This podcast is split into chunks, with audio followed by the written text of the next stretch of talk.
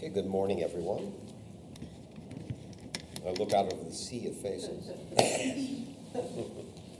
uh, let's begin in prayer. The Lord be with you. Father, we thank you for the good news of your Son. And we thank you for the, the four Gospels you've given us. We ask you, Lord, to put the love for your Gospels in our heart. Lord, that you would really put their message in our mind and our lips, in our heart. It would be transformative. Lord, be with us this day. Jesus' name. Amen. Let's talk about the four Gospels. and of course, the word euangelion, and if you have that in Greek, those two things, those are G's there, those together, that's an NG, is how it's pronounced. Euangelion is how it's done. And actually, this is a regular word. It's a Greek word for a piece of good news. It was used for things like, hey, the emperor had a son. That's euangelion. It's a piece of good news. It was a regular word in Greek. Okay. And so it's a piece of good news. And the special meaning, and this was invented by Mark. This was really something. There's nothing in the ancient, he invented a whole new type of literature. It's like inventing the novel. You know, he invented the idea, because we have lives of the philosophers. You can read some of the really some, some very good ones in the ancient world. But they're not like this at all. This unique combination of events and teaching and thing is nothing was like it existed. So it actually created the genre, you know, for the uh, for the gospel. And placement. Now, physically, the Gospels come first, but one thing that's really important about this, especially when we teach people about it, is that the Gospels are actually some of the last things written. And that's going to help us properly understand them, because that's the all, it's later than all the letters of Paul, and most of it, Peter and James, probably. So the Gospels came later. And there's a reason why that happens. It's an important reason. The reason it happens is originally, look at the original gospel sermons. There are four great gospel sermons in the book of Acts of the Apostles. We're going to talk about that today. Luke is really two books. So we're going to read of Acts of the Apostles today, too. And the reason uh, it's that way is if you look at all the sermons, the good news was the kerygma, you know, the kernel of the good news was, look, we've seen there's a guy who's risen from the dead. It can be possible for us to. He died for us, and he's made this possible for us. We've seen it with our own eyes. The problem of death has been solved. This guy died, and he's not only not dead, but what he did actually affects all of us. That's the good news. So this is why it's important for you understand, first of all, is that this is so opposite of what the world thinks now, and also it's very important for arguing for apologetics too. The first thing is the world thinks that Jesus was primarily a great teacher. You know, and actually some people think, well, you know, it's trouble with those Christians. They got all excited about Jesus. They missed the message. The really important thing are these wonderful teachings. And then it got to be all about Jesus. You know, that's their attitude in the world, you know. And they're like, this is a historical a perversion of what originally a rabbi had these wonderful thoughts, right? That's the world's view. And we can still learn a lot from those, those teachings. But, you know, this whole thing about Jesus, Son of God stuff, that was all later stuff that came on. Well, we know historically it is exactly 100% the opposite. This is not even a matter of question. The gospel was always about who is this guy, the Son of God, who died and rose for us and made this possible. And they went the other way. The only reason they were interested in what he taught was because of, who, of what he had done. It's like this, you know, if somebody's really a celebrity, you might really care what they ate for. You know, you actually care about other things about them. You'd never care otherwise. And so there are plenty of good teachers. I think he's still the best. But the point is, that was not how his, his claim to fame was not his teachings. His claim to fame was being the Son of God, the Messiah of David who died to give us right. This is a historical fact, an undeniable historical fact. And we see it in all the early gospel things. No one, Jesus is only quoted twice outside the Gospels. It's not like, oh, these wonderful teachings. I've got to share this with you. No. They're always talking about who Jesus is, celebrating the cross. You know, you look at all the epistles and things. People rarely mention what he taught. Not that it's not vitally important, don't get me wrong, but what he's taught is only, is, only takes its real importance once we know who he is. And that's why the apostles often don't get what he's teaching. Until you know he's the, the Messiah, that means Son of God, then his teachings make sense. In a way, otherwise, it's they're always being confused. I don't get it. I don't get it. Who could until you know who he is? Okay, now I added a slide here, uh, I think well, you can see this, by the way, if we look, this is the order in which the Gospels were, were uh, probably written. We know for a fact that John is last, and it's almost a sure thing Mark was first, for various scientific reasons that people would. Which Matthew and Luke going first? I personally think Matthew is earlier, as I put it here, but you can, you can switch that around. So look at the first gospel. The first time we have an actual gospel, Mark's invents the genre. Notice something. Where does it begin? It begins with John the Baptist. So he pushes it back to Jesus' public ministry. So originally we go back from, by the way, that's one of the reasons why all the Gospels, something that shocks people who read the Gospels, by the way, the first time, is that so much of these books, like Mark's Gospel, one third of his Gospel is Jesus' death and resurrection, a few hours. Actually, his death, you know, basically his death, passion death, is a third of the book. I mean, you know, the huge portion of the book is just a few hours of Jesus' life. That should tell us something why would we focus on that instead of all these wonderful teachings, right? you know, your focus, this is the, the big focus. So he goes back to say, wait a second, before he died, what was he doing during this, you know, we go to John the Baptist, which is connected with the Old Testament. That's why he's in all four Gospels. He's the connector with the Old Testament. And we began his public ministry when, at his baptism, remember what's important about that's where he is anointed as the anointed one. His anointing as the anointed one, anointed with the Holy Spirit, his baptism. Okay. But, you know, saying, well, gee, he was 30 years old. Well, what, what happened before that? And so we have Matthew talks about the conception of Jesus, saying something we have to understand, and also we need to clarify this when things come up.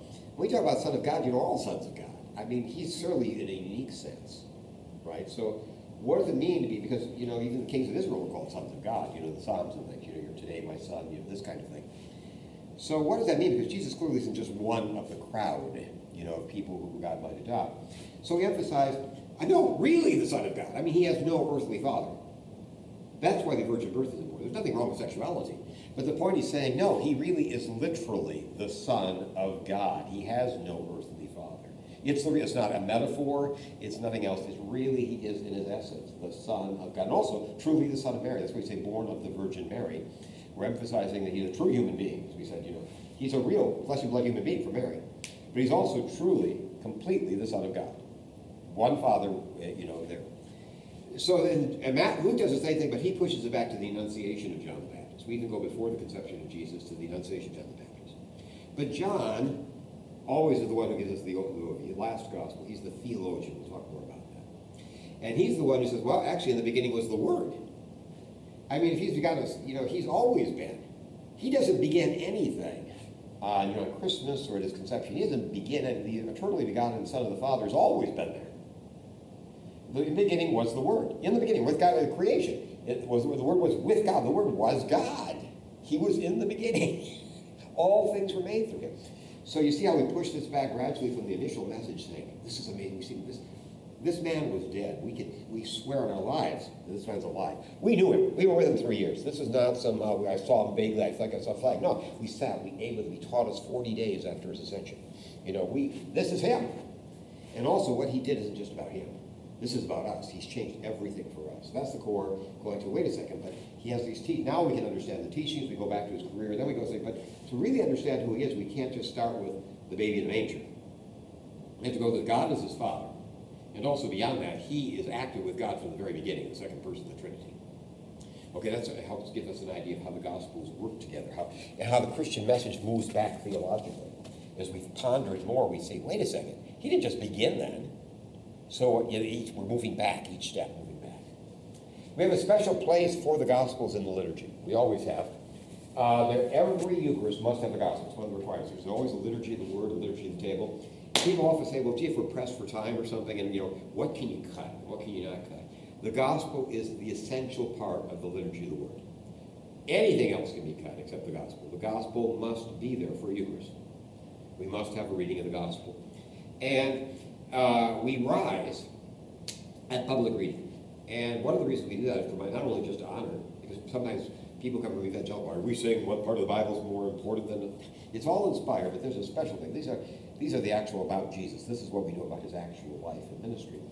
But it's more than that. We actually are saying that we expect not only to read about Jesus, we expect to hear him speak through the Gospels. So that's one of the things we're reminding ourselves. This is not a history lesson. Oh, let's read a nice passage about Jesus. This is meant to be, no, really.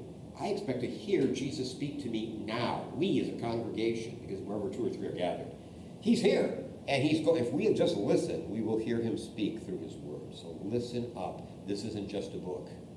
That's it. That's why we put. We, it's a nonverbal prayer. We say, "Put this in my mind, on my lips, and in my heart." I want this to be transformative. This is not passive. It's not like having a TV on the background while we're waiting for the sermon. Okay. Okay. And then we normally have a special book of the Gospels, which is actually one of the three signs in liturgy that we have of Christ You know, one is the cross, and we have the book and the altar. Those are the three signs of Christ. I think we, uh, I don't know if you've been with my teaching the signs of Christ and the liturgy and things, but that's another teaching. Okay.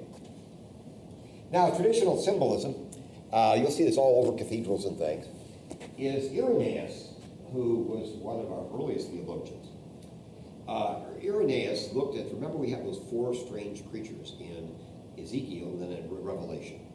And they have the strange face. Now, Ezekiel, they each have four faces. I mean, that's strange. And we divide them up into each one with a different face in the book of Revelation. And we talked about the symbolism things. And so we have, again, we have the man, we have the lion, we have the ox, we have the eagle. Now, Irenaeus said this is sort of like the Gospels. So he was the first one to suggest these were symbols of the four evangelists, or could be seen that way. And what happened is he had a slightly different, though, for reasons we don't think to be confusing. It's Jerome who came up with the definitive way of Holy Simon. And here's what his rationale is going to be. The rationale Jerome uses for us Okay, it's Matthew, begin, the Gospel of Matthew begins with his genealogy. This is the genealogy, the origin, this is Genesis, the genesis of the, you know, the origins of Jesus Christ. You know, and so that's why I'm a man. It starts out with a human genealogy. In Mark, uh, what we have here, look at the second one with, with Jerome. Those are the ones that are definitive. Is the lion, and why the lion? When we start with John proclaiming in the desert, you know, the, you know, the you know, kingdom of heaven is at hand, but also we don't think of it this way. For people in the Middle East, that's where lions lived. They lived out in the, the Mithbaga, the sort of wilderness area. So it's also the area associated with Ox uh, was, we have is with the temple sacrifices, you know, sacrificial, you know, we have, we have ox. And then we have, uh, then we have the eagle is John, who just soars above it all. I mean, John is a gospel. We'll talk about that. Takes a whole different perspective. Even Mark, eagle. I know, I'm saying this. Remember I said Irenaeus was the first one here. But we're going oh, to focus on Jerome. Oh, oh, I'm sorry. This, that can be confusing. Yeah. So Irenaeus talks about, but he assigns them differently. What he does is he swaps out. He has Mark being the eagle, and he has John being the lion. But you're thank you for but or the, the second one's what we're going to focus on. These are the ones that became absolutely standardized. Irenaeus came out and he was associated with the four, but his specific identifications, except for the two of them, didn't catch on. Everyone's Luke, yeah. It starts in the temple, yeah. And clearly man with that. But, but how do you do the other two? There's not really a clear association.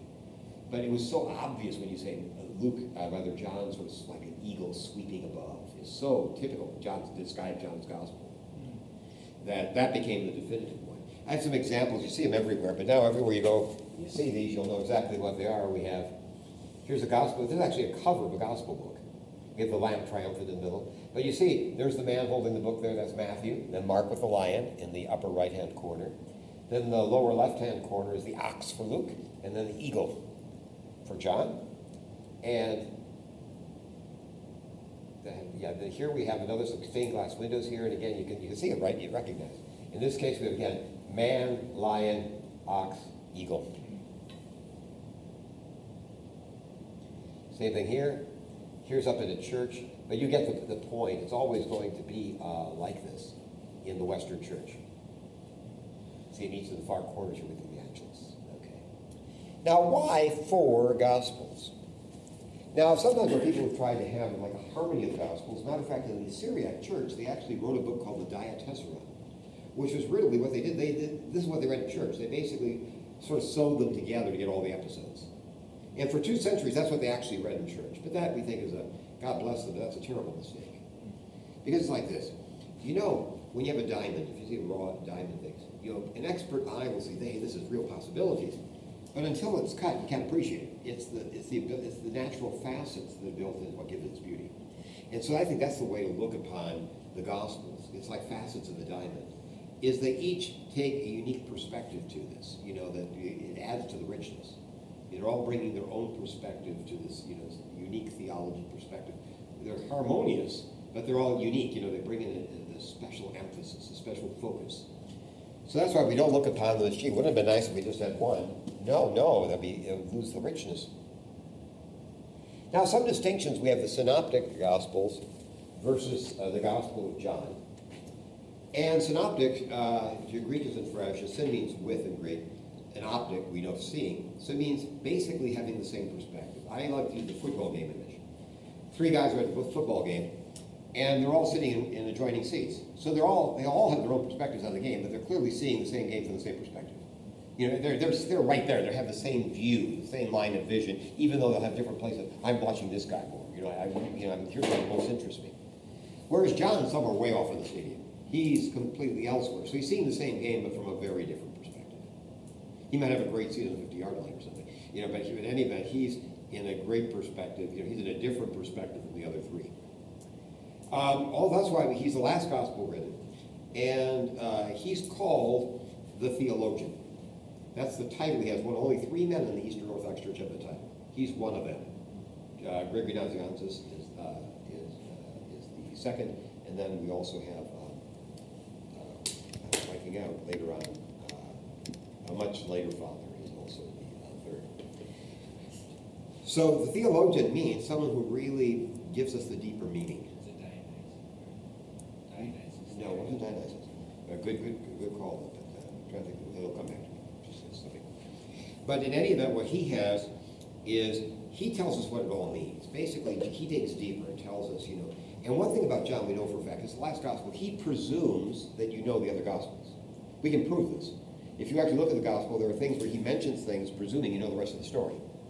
For he said, now when John was put in prison, you know, we have nothing else about the story, but he assumes you all know about that, which is in the other gospels. We have things where he knows, he assumes people know the other gospels. He's sort of like giving you a whole different commentary, a theolo- putting the theology of this together, a view of this. Okay. So that's why we have a special place for John. We see this in the liturgy. We have a three-year cycle of readings. And we, this is year B, for example. This is the uh, Gospel of Mark this year. And that means this year, we're reading primarily the Gospel of Mark. You know, we're going to read a lot of the Gospel of Mark on Sundays. We're going to read the Gospel of Mark a lot on Sundays. However, and then last year was Matthew, and the year after will be Luke, and we'll start again. But you say, what about John? Don't we love him? Oh, we read John every year. John is so important, we read him every year. so it gives you a different idea. You know, we have the Matthew, Mark, and Luke have their own year, but John is always around because he's the theologian. Now let's talk about the Gospel of Mark, which is one of my favorites. Sometimes people make the huge mistake. Actually, it really is an amazing gospel. A lot of people look at it like, like it's basically Cliff's Notes for Matthew's gospel. They miss the whole point. Like it's a sad abridgment or something. Nothing of the sort. It's a brilliantly written gospel. I'm going to tell you something that'll help you appreciate Mark. It's a brilliant gospel. Matter of fact, when the World Bible Federation had the Year of the Bible back, um, how many years ago? Ten years ago? Is they what they printed to hand out to people was the Gospel of Mark. And there are all sorts of good reasons. We, well, we would always choose like Matthew or Luke or something, or rather John. Why would they choose Mark? Well, let's take some background. First of all, who is Mark? You know, Peter refers to Mark in First Peter as my son Mark. And we also have the other, uh, you know, the other John, his other name was Mark, okay? It was also associated with Peter, they're Acts of the Apostles. And traditionally, the idea was that, um, we have no reason to doubt this, that he was basically an assistant, you know, like we have Timothy and Titus and Paul. He was Peter's assistant, and secretary. And this might have been very helpful. Marcus is a, by the way, a Latin name. Is that this is uh, seems to have been a gospel aimed at Romans, Latin-speaking Romans. Okay, he's personally not an eyewitness. So one of the things when the church is trying, there are a lot of gospels out there. How do we know the real gospels? Is it was normally this is the testimony of an apostle, and Mark is not an apostle. So how is he in here? Because he's basically this is Peter's gospel. You know, Mark basically gives us Peter's gospel. What would Peter say this story is? And that, by the way, it's all the marks of being just that. Uh, the, like one thing I love is remember when he hired, when he says uh, to the girl, uh, Jairus' daughter, you know, a little girl arrives. He gives the Aramaic. Now, why would he give Romans an Aramaic word? Because he should, must remember this is dramatic when Peter would preach. I still remember the precise word. I think I told you that, uh, maybe not. I'll share it with you is as you live long enough, you'll find out sometimes when something really big in your life happens, it's amazing a detail you remember all your life. Some detail you say, why do I remember that? I remember it like, you know, I, I'll never forget. This is it. And it's like that word I'll never forget what Peter said, you know, Ephphatha, you know, you know, rather, Talitha Kumi, uh, you know, you know, Ephphatha, you go, you know, Talitha Kumi, you know, so it has, you know, the mark, this is like Peter telling his account of this doesn't make any sense. Now, probably written in Rome, there are Latinisms Now, what a Latinism is, is when people learn foreign languages as foreign languages, they often do a process we call calquing, is the technical term in linguistics. What a calque means this. As a French speaker, if I'm speaking English, my tendency, if I've just learned English, is to take what we say in French and just use the words in grammatical English. Now, in French, if you want to say, oh, I need, I need that book, j'ai besoin de ce livre là. You know, I, you know, j'ai besoin, I have need of the book. Hmm. So I could say that, and you'd all understand what I'm saying. It's perfectly good English, grammatical English. I have need of the book. But you'd immediately say, what's wrong with that guy? You know, you know, this is not, it's not idiomatic. It's not how any actual English speaker would. It's not grammatically wrong. But no native English speaker would ever say that. So we have a number of Latinisms in the Greek. Uh, we can clearly see where it's coming from, and it's grammatical Greek, but it's not what any Greek speaker would say. So there are a few instances, uh, you know, of, of Latinisms here, which probably from Mark. Okay. He also feels, he assumes these people don't know much about Jews. so he has to give us running commentary on these people. You know, he has to tell us, he has to explain Jewish words and customs and things. He assumes they don't know. This, this is not a given. We have tons of Jews running around here and everybody knows this stuff. Okay, he has a single quotation from the Old Testament. Now, often the Lord will refer indirectly to the Old Testament. He only has one time, as the prophet said, only with John the Baptist. It's like in the second verse, and I say, enjoy it, this is the last one. Because for people who are pagans, they don't care about the Old Testament being fulfilled. It's not their first, it's not the most salient argument to them. So we'll hear a lot of indirect from because Jesus talks about you know it's, it's, fulfilling, but they never give you the quotes and things. Like Matthew is the exact opposite. Everything's you know fulfilled so that the scripture could be. And finally, who's the great hero of the book? The centurion at the foot of the cross. As we're going to talk about how the structure works out, he's the one who has the, has the best confession of faith in the book. He's the one who looks at a man who's broken, naked, and dead on a cross and says, "This truly was the Son of God." And but we're going to find one of the main themes of Mark's gospel. You don't get Jesus until you realize the cross is his victory. That's when you get it. If you can't see that the cross, not go beyond the cross, if you can't see the cross is the victory, you don't get Jesus. And so we have Peter, well, we'll come back to that, but you know, so his basic point, so here's the centurion, where everything militates against this. He says, this truly was the Son of God. Okay.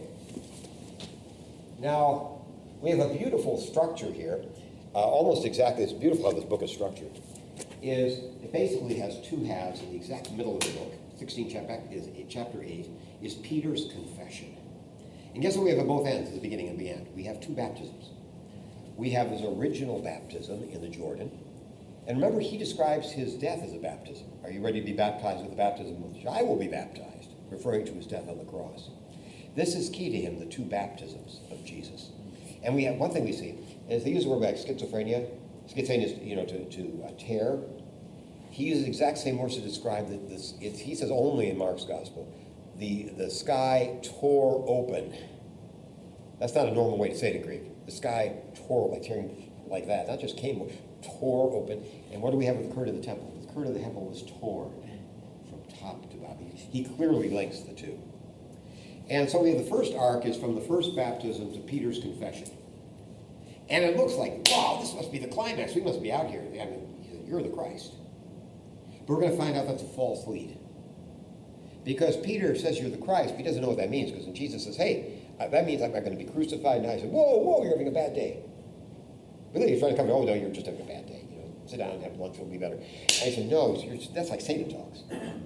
he said, you know, that, that's what the Messiah does.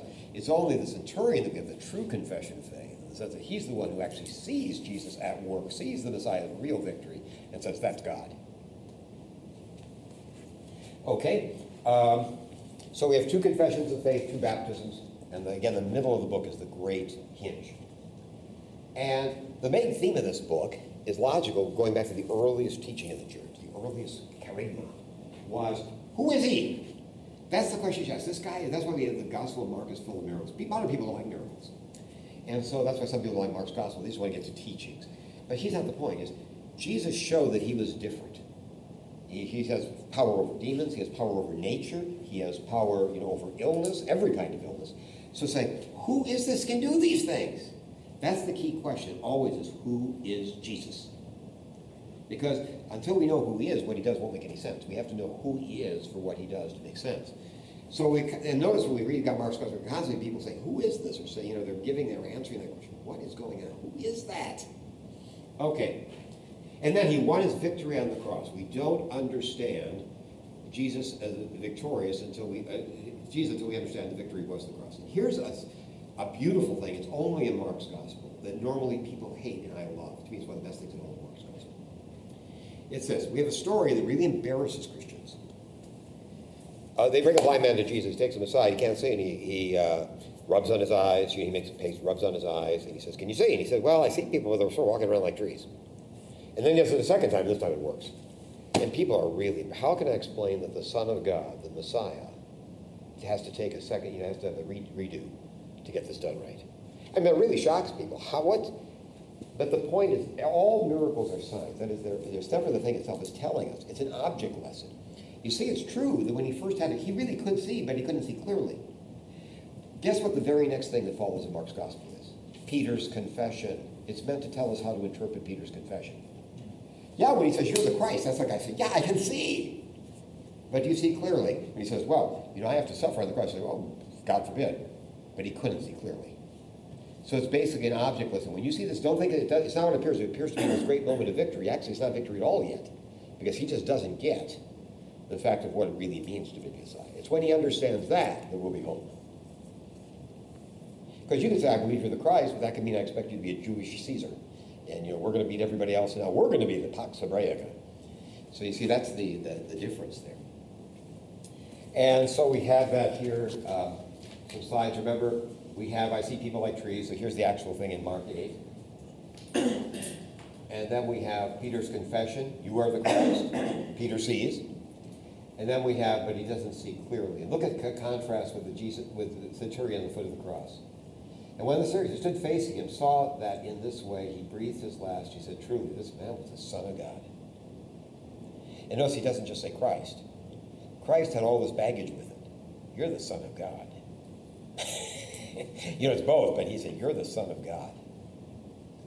Now, the place of the resurrection, this is interesting. This is not in your notes. I put this in this morning. I was looking at it again. Is one thing that strikes you. Mark has two endings. They have an initial ending. Uh, it's clear there, like it sort of ends, and then we have this thing about resurrection. The cross is so important that he sort of just mentions like. Oh, and he rose. That's really important. But his basic point, his main theme, is the cross is victory because this is such a scandal to the world. You see, most people, the first thing the Roman world would say, "What's wrong? This guy's a convicted criminal." And so normally people felt we have to explain how he's not what he appears to be. You know, this is just a misunderstanding. You know, you know, wasn't an injustice and things. And his saying, no, you don't get it. This is not a, no, this is the heart of his mission was the cross. So he's really emphasizing that.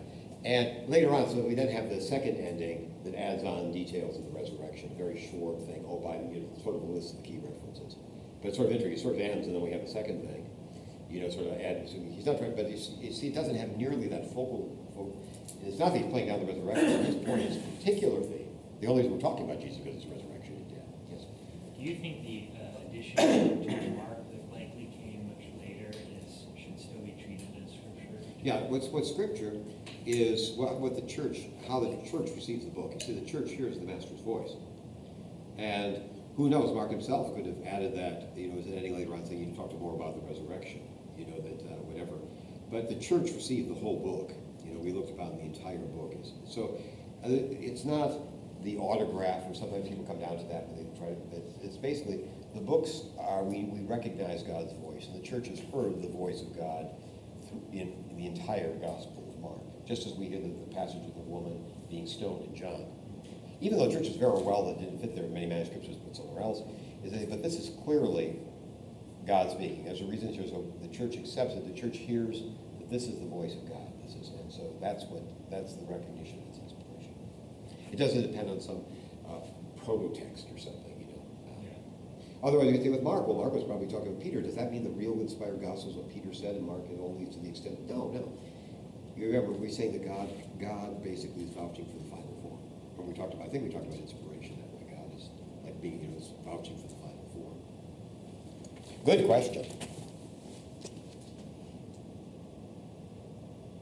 Now, the gospel, uh, let's talk about the Gospel of Matthew. This has been the church's favorite gospel in practical terms on Sundays. And first of all, Matthew, the author, is the uh, universal witness of the church, is uh, that, that the Gospel of Matthew is written by Matthew. Eusebius tells us in his ecclesiastical history, but also No one else has ever been posited as a possible author. From the very beginning, no one ever mentioned anyone else and no one ever challenged it. Everyone just assumed this was Matthew's gospel. Okay, so the language. Our text is in Greek, but this refers to a Hebrew Aramaic original. Uh, it's clear that, that, that there's something, there's rep, it's very close to this group of people. For example, here's a pun. You have these kind of puns that don't make any sense in Greek, but they're, they're a riot if, uh, if you're an Aramaic speaker or something. For example, here it says, when Jesus says, God is able from these stones to raise up children. Look at the words. Ibanim and Banim. Banim is sons, children, and Ubanim, like Ebenezer, rock of refuge. So he's saying, you know, I can, Ebanim, I can drop the I can Banim. God can take rocks and make. it's a riot if you're an Aramaic speaker. Okay, it's a riot. Your, your sides hurt. Okay, but you get you get the idea. Now, I think what really happened personally, uh, this is just me. I wanted to tell you the difference. Is I think you know, being a bilingual, I got to tell you, I think that here's what the problem is: is that people um, who speak a foreign language well, they're really speaking it, but they do a lot of things which are awkward because they're coming from a different language. We actually have in linguistics we call it interference. So I think that it was written in Greek, but the reason we have Aramaicisms in it is because it was somebody who Aramaic was their original language, and they naturally, you know, we'll, we'll, we'll hear it, you know, through, we'll see he writes more like an Aramaic person speaking Greek. So I don't think that proves there was a Hebrew original or Aramaic original. You know, I think that's why you see this got the idea, is, you know, hey, it's clear that somebody here knows Hebrew read the text. There are times and it's clear they know Hebrew or Aramaic. But that doesn't mean the original text was in Hebrew. It could have just been somebody who wrote it that way. But it's not really important. I just want to say those are the arguments. But you, easy to say, oh, it was in Hebrew. And one of the ways that persuaded people this way, of course, is it clearly is directed to people for whom the Old Testament is really important. So what's the relationship to the Gospel of Mark? The first thing we see is, in some ways, it's an expansion of Mark's Gospel. That's why people say Mark's Gospel, the, the like the Cliff Notes. We add an infancy narrative. Remember, John, Mark's, uh, Mark's Gospel starts with, the, with John the Baptist. So we go all the way back to the infancy narrative in the sense of Mary's conception. You know, Joseph finds out she's pregnant. Gee, what do we do? Okay. And we also have, again, Mark is really all about the crucifixion. We have the Jesus' appearance to the disciples in Galilee. That's not anywhere in Mark. He talks about resurrection appearances, but he doesn't mention actually getting with the apostles in Galilee. So he adds on both ends. He adds, let's go back all the way to conception. Again, the principal point being he has no other father.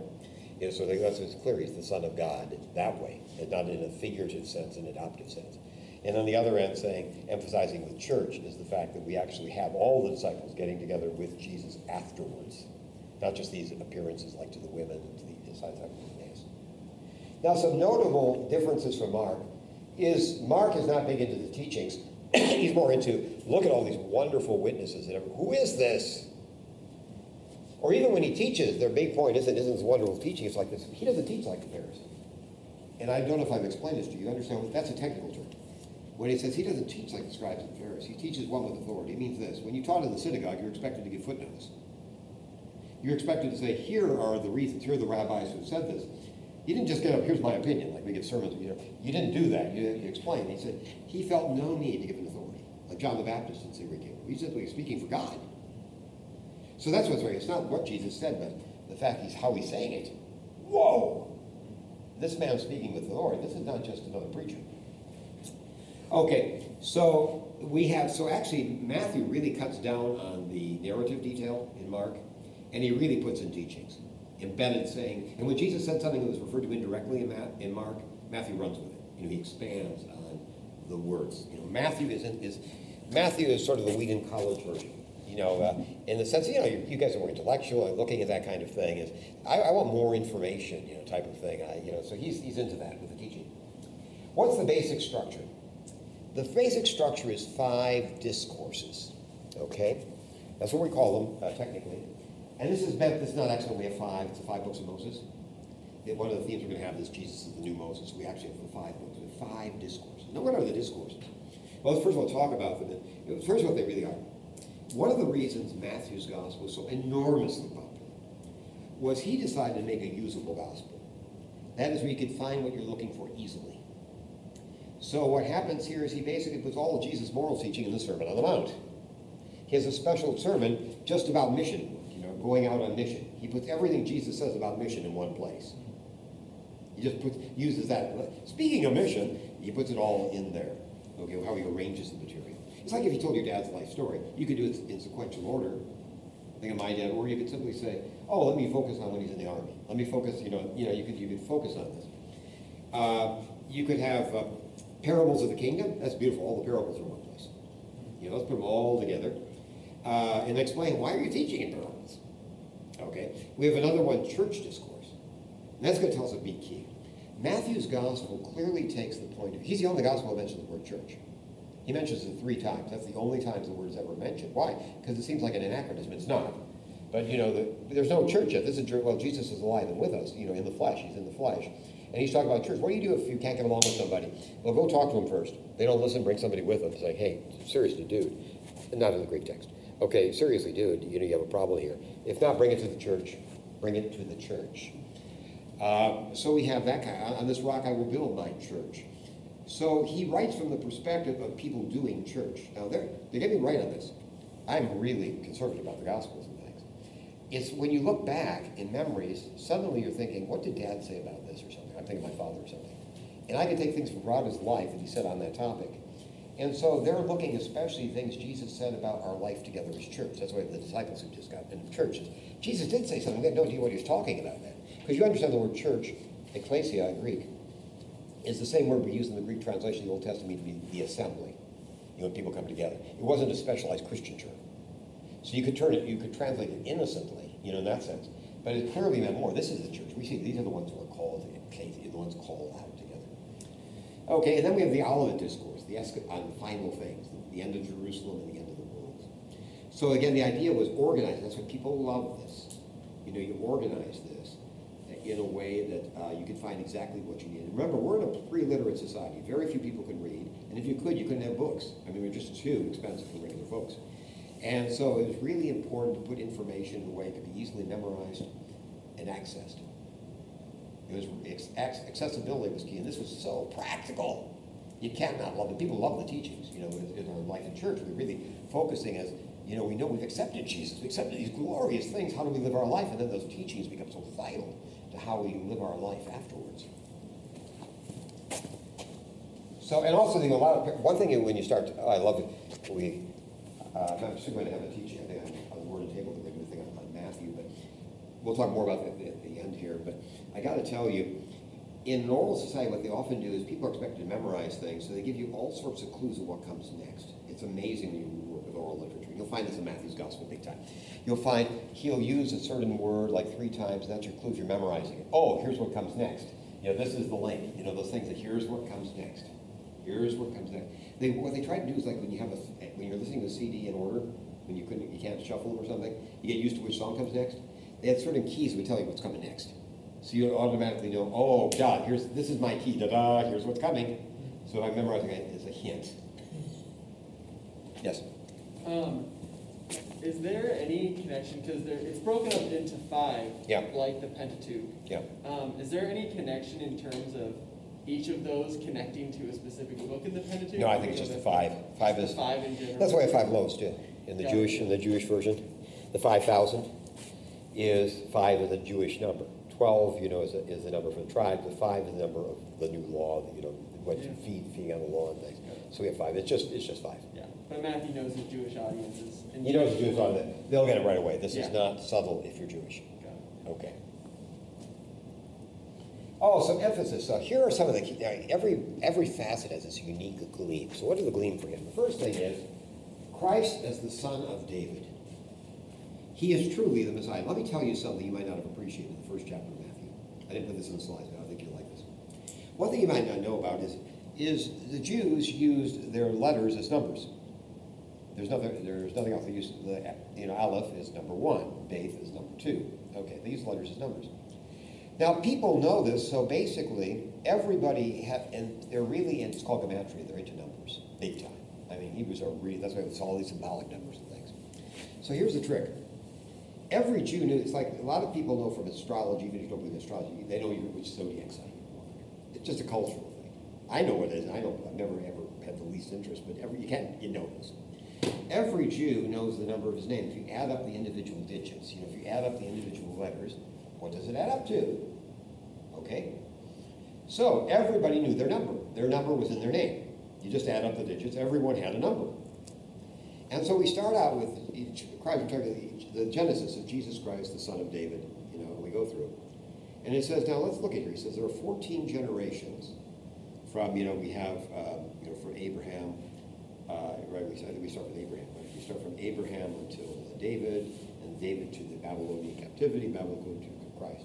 14, 14, 14. And he mentions it. In case you missed it, notice they're 14, 14, 14, in case you're not counting. What do you suppose the number of David is? 14. Aleph, Gaith, Gamel, Daleth. Daleth is D, David. Okay, that's number four. We have two, two D's for David. Two, so that gets us to eight. Okay, and then we have Vav. You know, so we have six. You know, we, we, we add and then we have a Yud.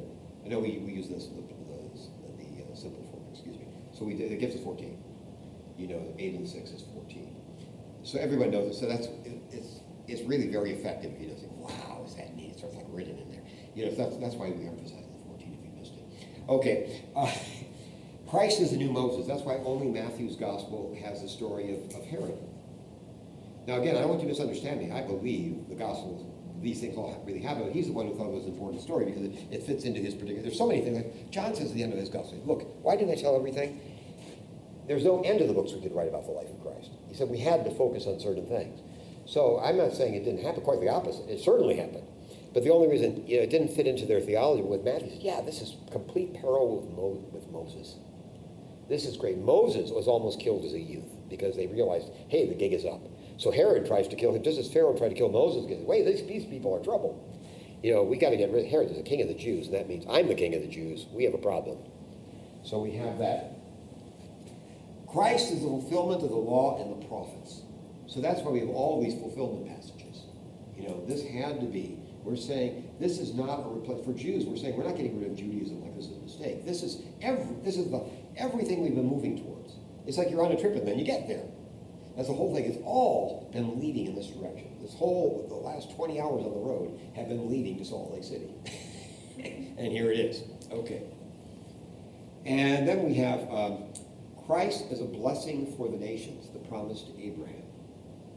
Okay, so we have that. We have that as well. Because his point is, I, we're not getting rid of the Jews. The Jews' mission has always been to be a blessing for the whole world. So he's going to emphasize that continuity. It's not like we've replaced the Jews. The Jews were always here to be a blessing to the whole world. So he takes that thing about there. This is a fulfillment of what we've always been about, folks. Okay. And Christ is the Son of Man. This is how Jesus loves to describe himself in the third person.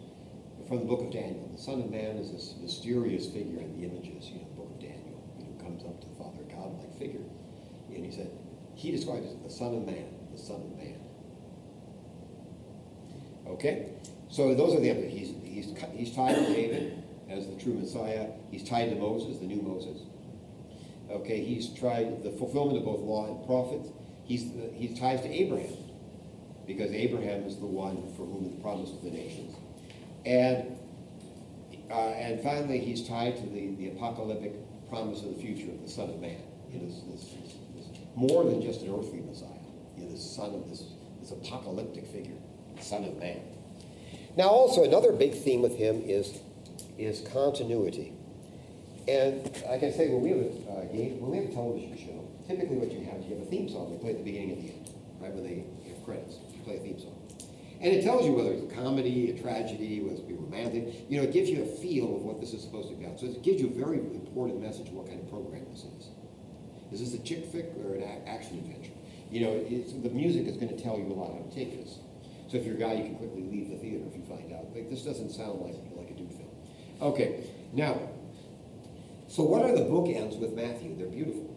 He is the only one who ever mentions Emmanuel, the name Emmanuel. And it was so important he even translated it in case some of the Greek readers didn't know it. He said, he said, and his name shall be called Emmanuel. He says, oh, which means God with us, assuming that some Greek readers would know what that means. So this is a big, it's not just a name, he's saying, it's not just a prophecy. You know, said, God actually with what's how does the gospel end? I am with I am with you always to the end of the world. So our temptation might be to think this is how to be the church gospel. This is how it fits with the idea of the church gospel. it's so wrong to think Jesus was back then, and he's coming, these are all true. He was certainly with us in the flesh, and he'll come back in the flesh.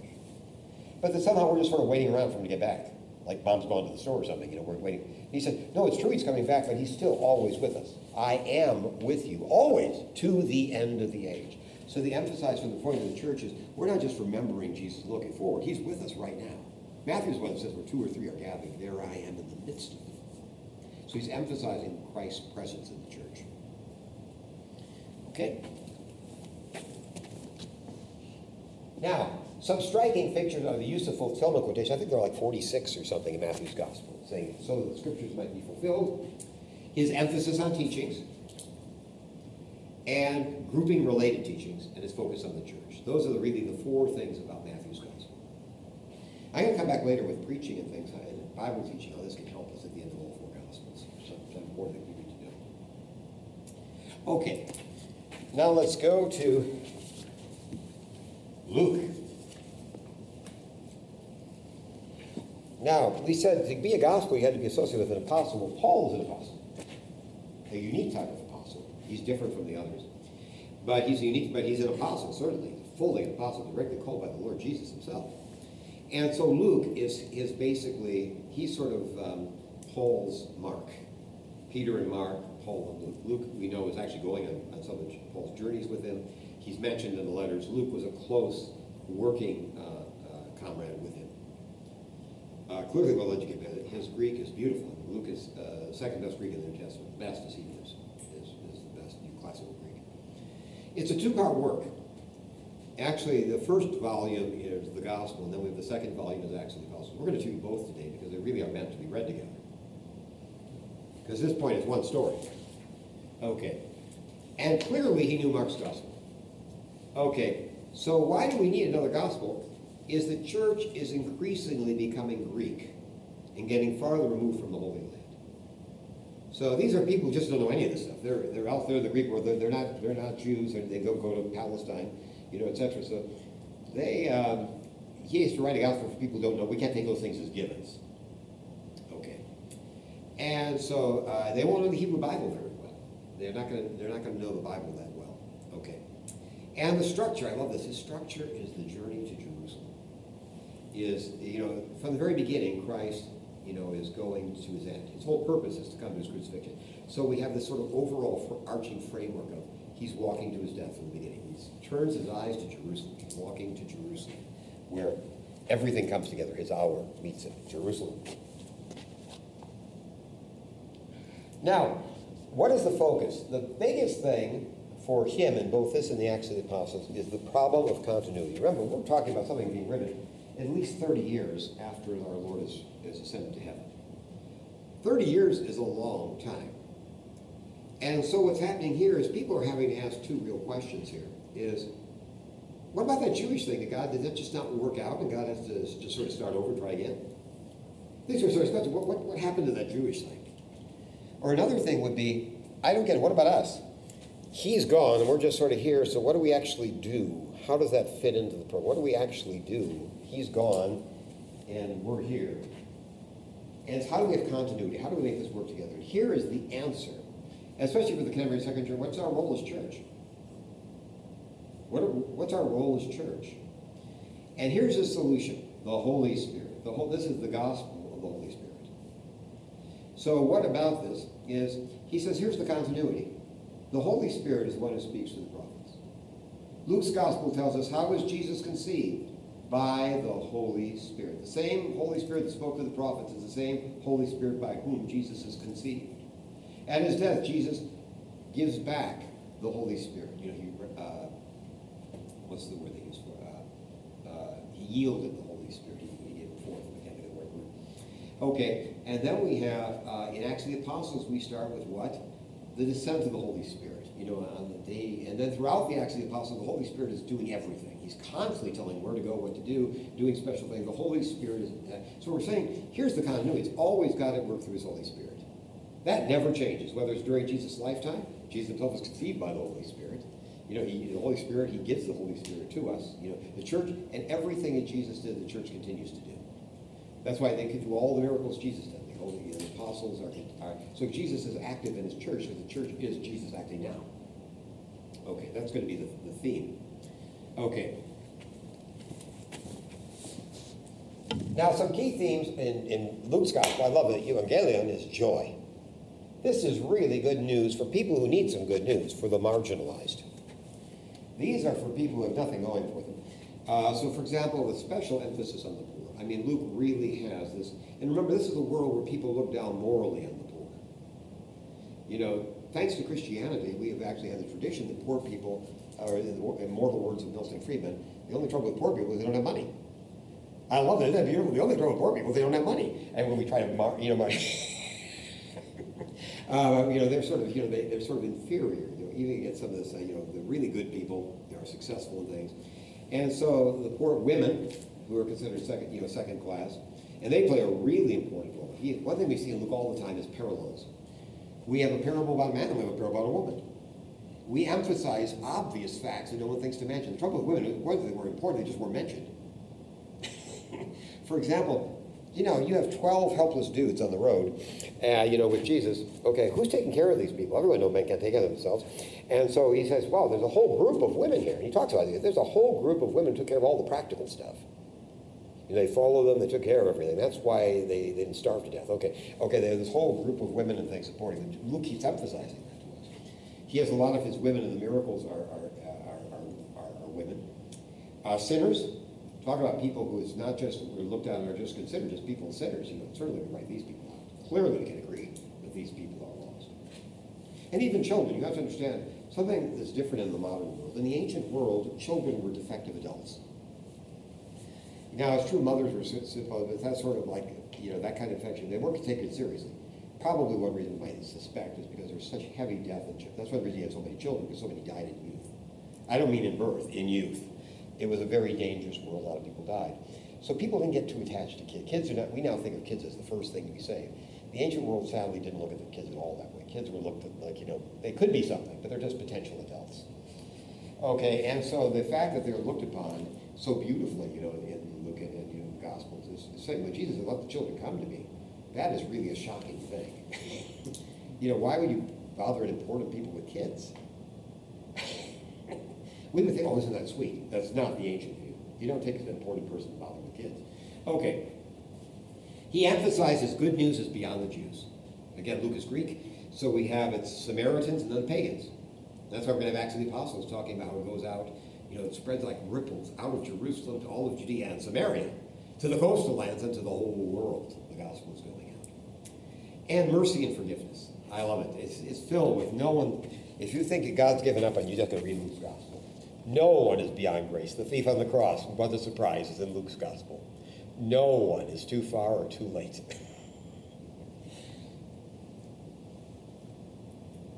okay, some other themes the Holy Spirit, prayer. Prayer is this vital connection with God, and we never see it more than in the Gospel. Jesus prays constantly. Every single major thing he does, Luke mentions the fact. For example, he alone mentions it's the baptism. While he was praying, while he was still in the water praying, the Holy Spirit came in the form of a dove. It says in the transfiguration, while he was praying, he was transfigured before them. Before the apostles are chosen, he says, he spent all night in earnest prayer. Then he chooses. Again and again and again, he emphasizes this is the connect, is prayer. Prayer is that connect, you know, with the, uh, uh, you know, with God. Oh, and money. I love this. This is the money gospel. Is uh, he's basically, uh, you know, says money is is a critical part of human life, and it's, it's basically going to tell us a lot about where our values are. And so there's all these practical things. One big thing in Luke, if you don't get it, is he will say, you know, we often say, I don't know what I'm supposed to do. And he said, he, Jesus is forever saying things like this. He's saying, I don't get it. You know, worldly people know what they want. Jesus says, I love that. Worldly people know what they want. You know, how come the sons of, uh, he is a, let me tell you the story, you might not understand it. A lot of people don't. Do you know the story of the unjust steward? He's the guy who's cheating, his boss. And by the way, he is cheating. People in commentaries don't understand. I'm a professional, I'm an accountant. This is a classic, a, a classic scheme, a receivable scheme.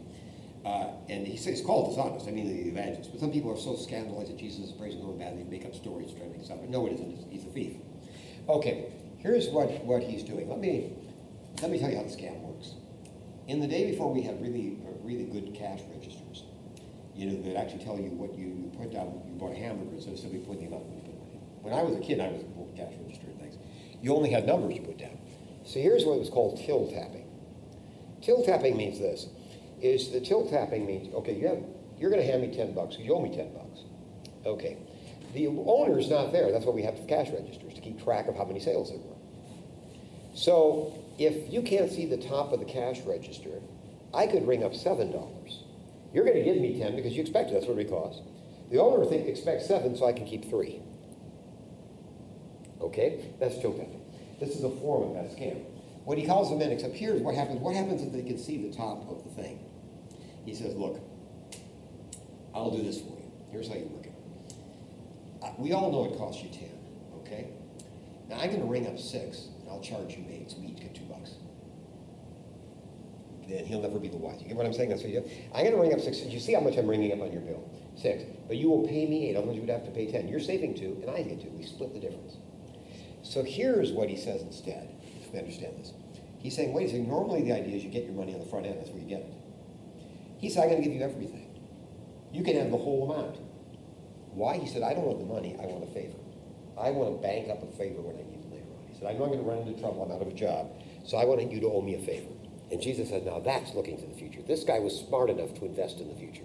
That's the moral of the story. He said, criminals know how to invest in the future. They know. He says, is there anybody out there, if they see the pearl of great price, if you're a pearl merchant, you realize this is the, this will make my career. This is, if I get this pearl, this will make my career. It's the career maker. Do they I get, oh, gee, I would have to borrow money to buy? I say, dude, he'd run out, beg, borrow, steal to get that money. He said, what a man who bought, saw treasure in a field. He going to wind, oh, gee, I'd have to dig. He loves this. He said, that's the real reaction we should have to the kingdom. You know, we're investing in the kingdom, the idea of investing in God. So this is a big theme with him, and I love it because money is a symptom. It's a sacrament. It's a symptom of where our real values lie. Money and time. We can say what we want. I learned from a priest when I was like years, decades, decades, decades ago. I still remember this. Back in the 60s, people were talking about things like values clarification. You don't even know what that means now. You know, what are our real values? And the priest said, I don't think that's hard at all. Just look at look at your checkbook and your calendar. People always find time and money for what's important. I thought, wow, that's profound. People always find time and money for things that are important. So Luke is basically saying this, hey, uh, we our money shows where our heart is. Because that's the critical thing. It's not that God doesn't need our money, but the point is that shows where our heart is. You know, so have no doubts about this. So that's why he emphasizes. You know, money. And I have a comment. We used to say, "Cash don't lie." you know, money shows where our heart is. Okay, and time. Now, unique elements. We have a, uh, an extended, we, this is where we get more than saying that Jesus, God was his father. We have the whole stories of the Bethlehem, you know, the, the census, all those kind of things. And one of the reasons we know have these is Luke wasn't a witness to anything, nor was Paul. So he had to rely on stories. But he said, I checked with everybody. And he starts in the book, he said, I've checked with everybody, all the living witnesses and things. So the church has always believed that Mary was one of the big important, we hear a lot about how Mary felt. You know, how, how would we know if she turned over things in her heart and things? Because she told him. You know, that, you know, this was Mary, we know Mary was active in the church. She was there on the day of Pentecost. We're told specifically, there she was on the day of Pentecost, you know, with the, with the apostles.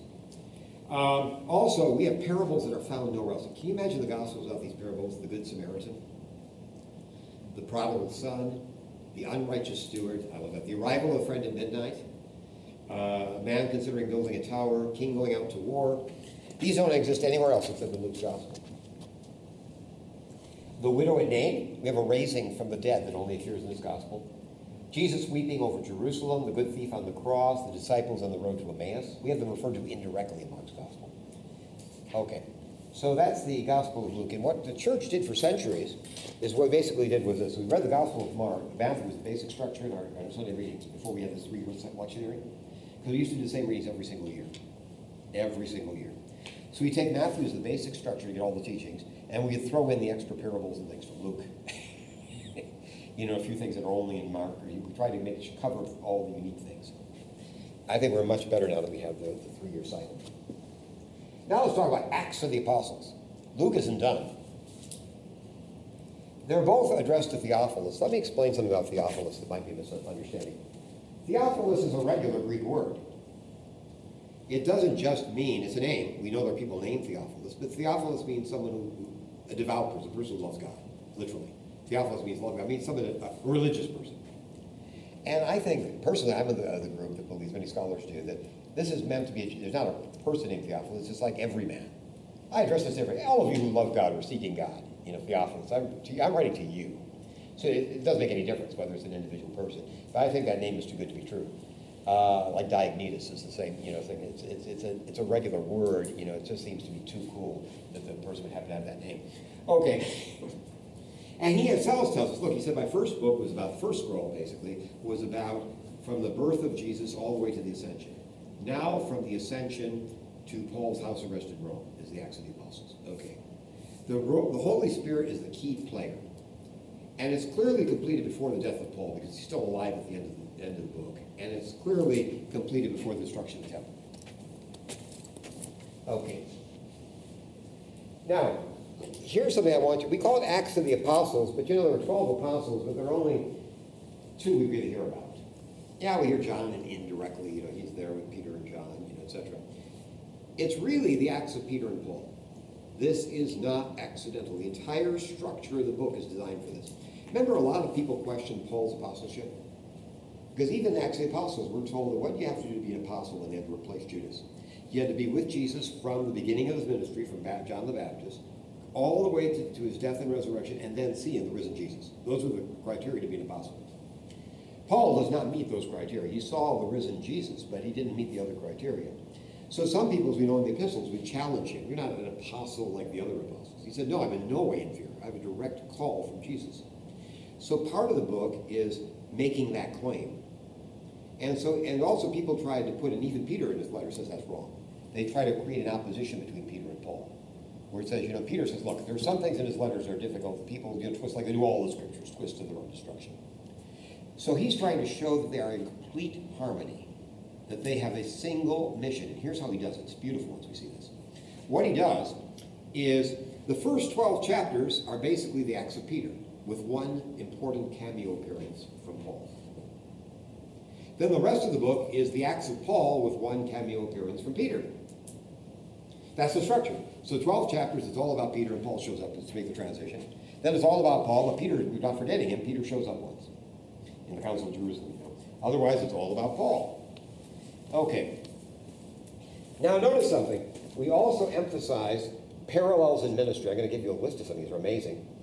That both are, you know, one thing that they try to oppose is Paul was somehow to the Gentiles, whereas Peter is to the Jews. Well, that's true, but it's not true. They both, it's not like they disagreed on this. They both agreed the gospel is for everybody. This is simply a matter of dividing the mission. It's not saying they're different missions.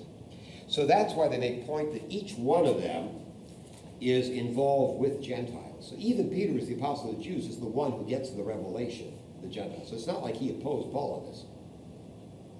Yeah, that's really important. People are trying to say, well, Peter is the really good one. He's the Jewish one. He knew Jesus, you know, etc. But Peter is the one who had the revelation that we had to receive the Gentiles. He's the one who, Cornelius. And then Paul is the one who actually does uh, all that mission. Paul's missionary journeys to the Gentiles. Now they make endless to try to emphasize the same ministry. Once you know this, you're going to love this. Everything Peter does, Paul does. Okay. So Peter, how does he begin? He has a, remember he heals the man who goes jumping and leaping and praising God?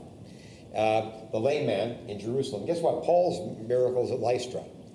What a surprise. We have a layman who jumps up, you know, so we have them both start with the same miracles, emphasizing it's the same spirit working through them. There's a deep theological point here. You know, you can't say they're not in opposition. That's the same thing. They're doing the same thing. They're both described as filled with the Holy Spirit. They both gain renown for miracles. We're told that Peter, people thought all I have to do is be in a shadow and I can get healed. Paul, they're saying if we just take something and touch him, that thing will cure us. Okay. Both have this incredible power to lay on their hands for the receipt of the gifts of the Holy Spirit. Remember, this is so big that when we have the magician, uh, Simon, Simon Magus, you know, the magician, he said, I'll pay you for that. It's so powerful. Pay me for that power. Paul also has uh, that power as well. Remember, the he prays for the disciples at Ephesus, the ones who were disciples of John, they received the Holy Spirit. So they're both described as having the power to lay on hands for the gifts of the Holy Spirit. Another thing we have in common, then again, they confront magicians. We have Simon becomes an enemy of Paul, and has to be defeated by Paul. Uh, and so Paul also confronts uh, Bar Jesus or El- Elymas in Cyprus, remember? So they both have magicians, forces of evil that they fight. They both raise somebody back to death, from death. We have Peter raises Dorcas, and Paul raises Eutychus, the inaptly named. Remember, he's the kid who runs, falls three down three stories. For those of you who aren't Greek speakers, do you know what Eutychus means? It's too good to be true. Eutychus means lucky. Lucky. Yeah. you can always remember that. Yeah, lucky. Okay. Now. Well, he did die as a healer. Right? Yeah, no, no, that's, but it's beautiful. I mean, the name is just glorious. Okay. Uh, both are miraculously released from prisons. Remember, Peter has the, the, the when he's arrested by the Sanhedrin, but so does Paul when he's arrested at Philippi. Uh, remember, he has the same experience. Okay, so you get the idea. So the whole thing, the first is the Acts of Peter, then the Acts of Paul, and they do the same things to emphasize that there, there's only one gospel. Peter and Paul are, are brothers in Christ, sharing one and the same gospel with the same master and chosen. That's the message, the unity in the church. There are not two churches. There's one church. Now, another thing we have is the structure is like ripples in a pond. And I think it's like this. Look, what you do is it starts in Jerusalem, where Jesus, it's emphasizing it all starts with the death of Jesus, resurrection. So that's why after Jesus ascends into heaven, he comes back, you know, they come back to Jerusalem, and it has to start from Jerusalem. Then it goes out into Samaria, into Judea and Samaria. Then it goes to the coastline and finally to the whole world. So it's like ripples of a pond going out.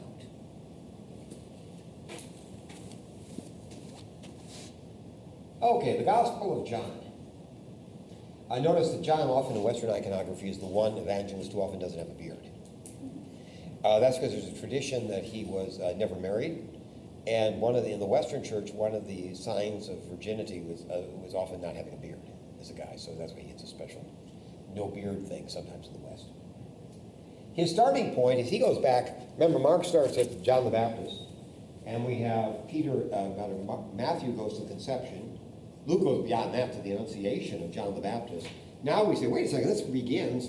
There never was a beginning before all time. Even at the creation, Christ is already there. The eternally begotten Son of God is present with the Father at creation. Everything's created through him. Without him, nothing was made that God made. So here are some of the key themes. We, this is the beginning of a new creation. It's not accidental the book begins. In the beginning was the word, like the, the, the you know, the beginning of Genesis. In the beginning. That's not accidental. Christ represents the new creation. The eighth day. Okay. By the way, let me tell you something about counting in the Bible you may not know. This is Americans have a unique way of counting that everybody else does different, almost everybody else does.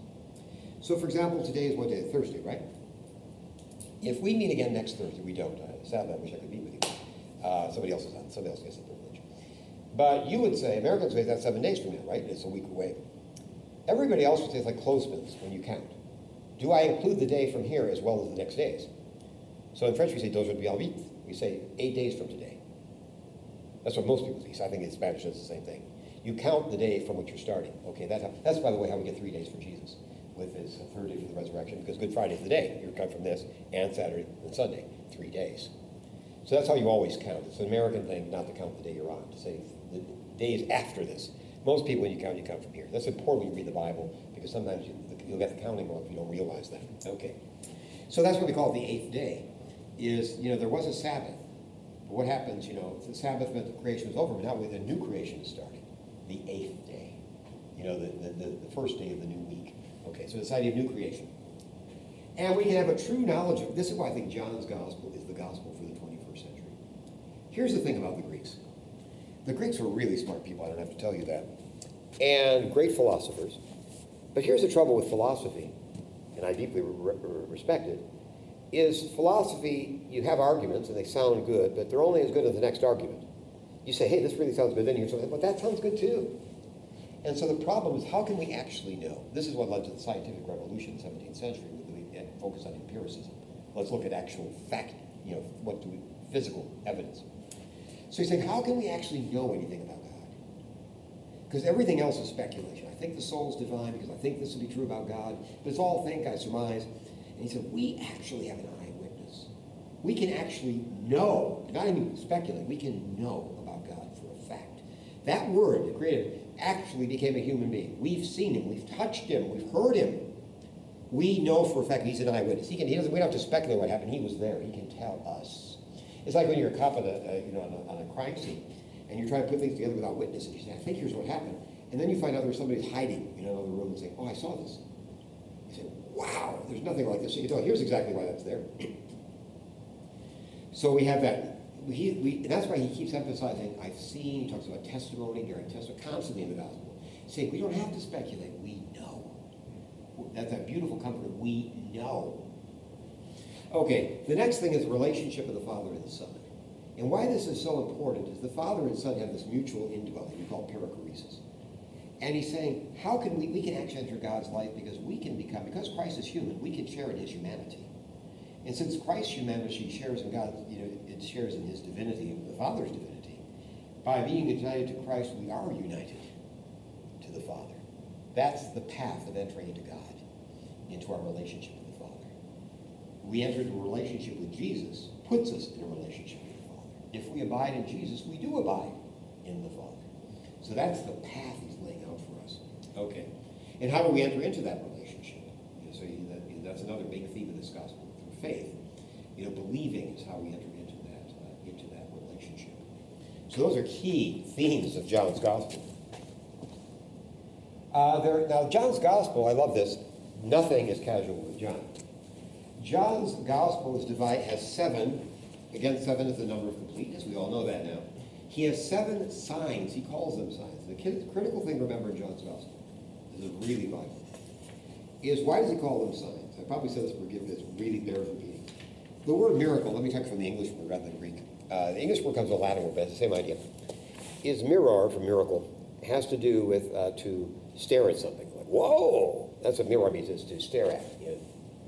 And so a miracle is something you look at and say, whoa, it's like, like a, it's a big accident or something. You can't help yourself. You're looking when you're passing. You say, there?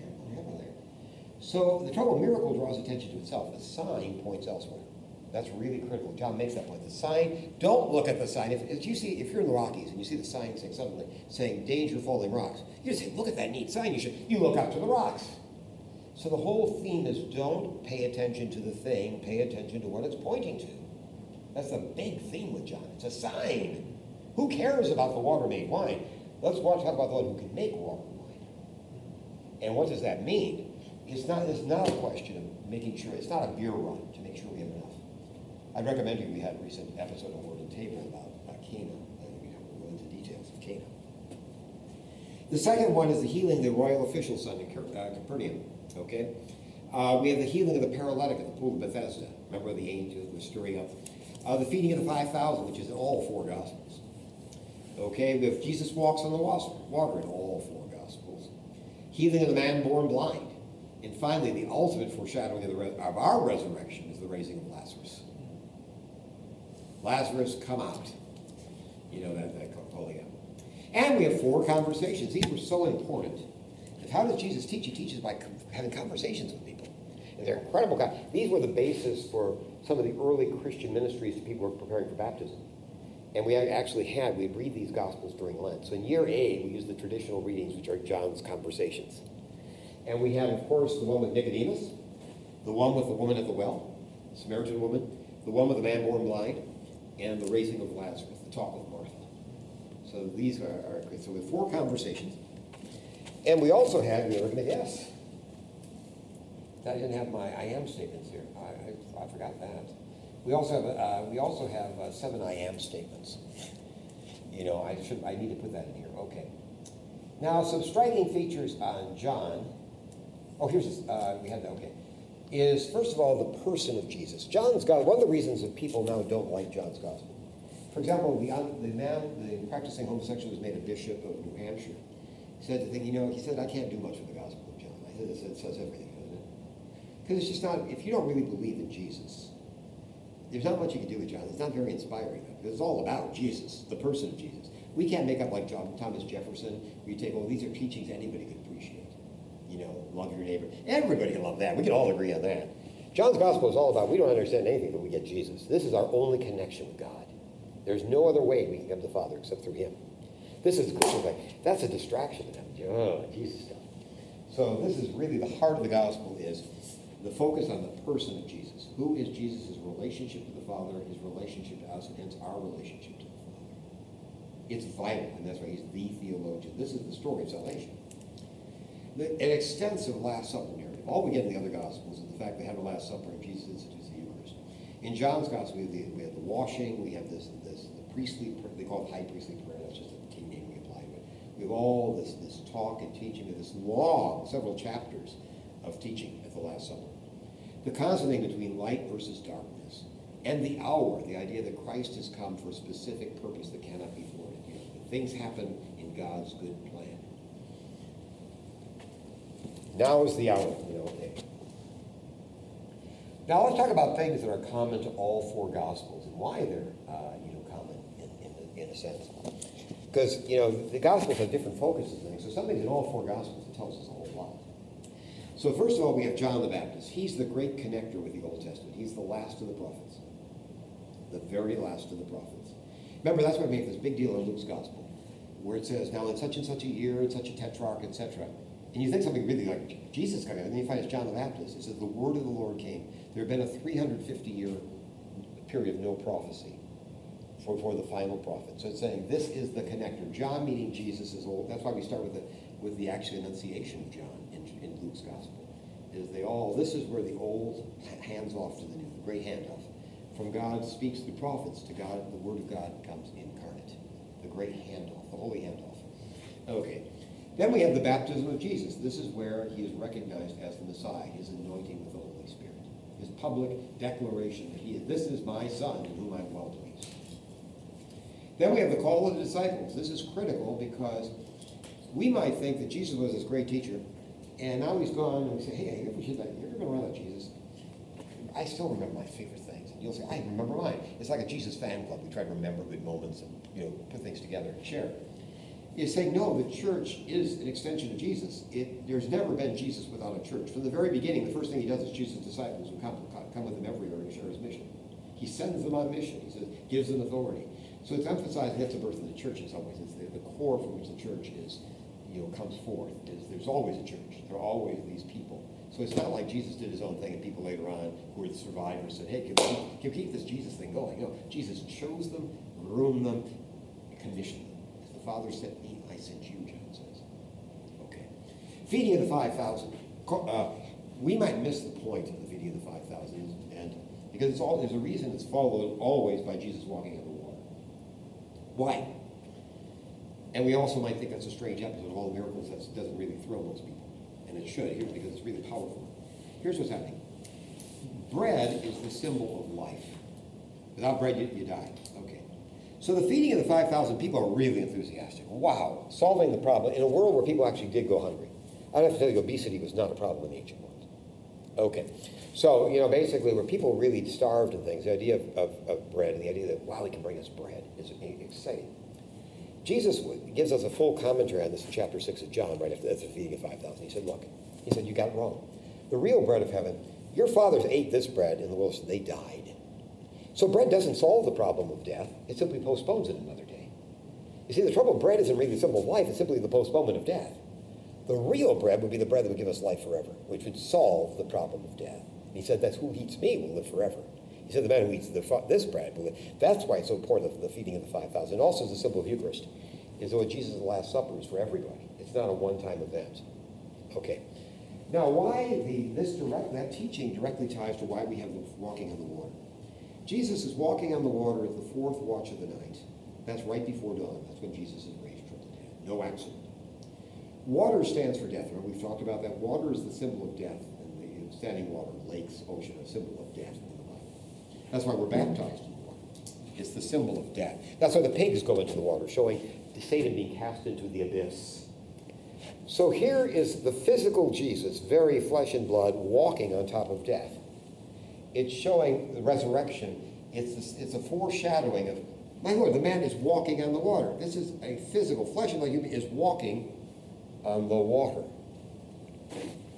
You know, it's the promise of, you know, of, uh, is, is the, the promise of, of life, you know, of real life, not the, the soul going on, you know, real body and soul life after death.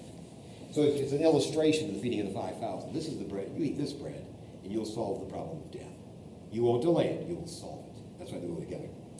We have cleansing of the temple, which shows that Jesus is basically taking ownership of the temple. He's not just a visitor. He's the owner of the temple, and he's really, by his chasing, is saying, this has got to be purified.